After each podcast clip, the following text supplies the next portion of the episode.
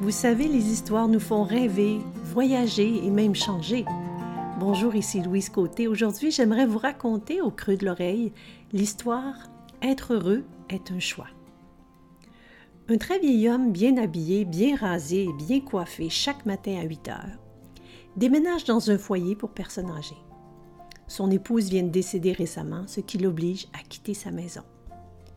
Après plusieurs heures d'attente dans le hall d'entrée du foyer, il sourit gentiment lorsqu'on lui dit que sa chambre est prête. La personne qui l'accompagne à l'ascenseur lui fait une description de sa petite chambre, incluant le drap suspendu à sa fenêtre servant de rideau.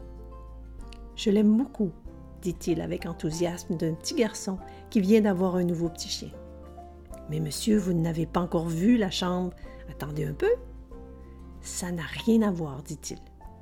Le bonheur est quelque chose que je choisis à l'avance.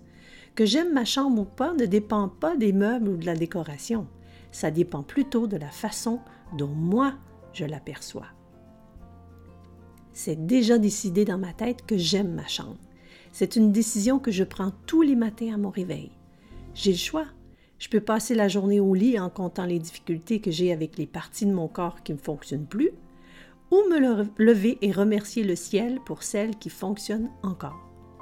Chaque jour est un cadeau et aussi longtemps que je pourrai ouvrir mes yeux, je porterai mon attention sur le nouveau jour à venir et tous les souvenirs heureux que j'ai amassés tout au long de ma vie.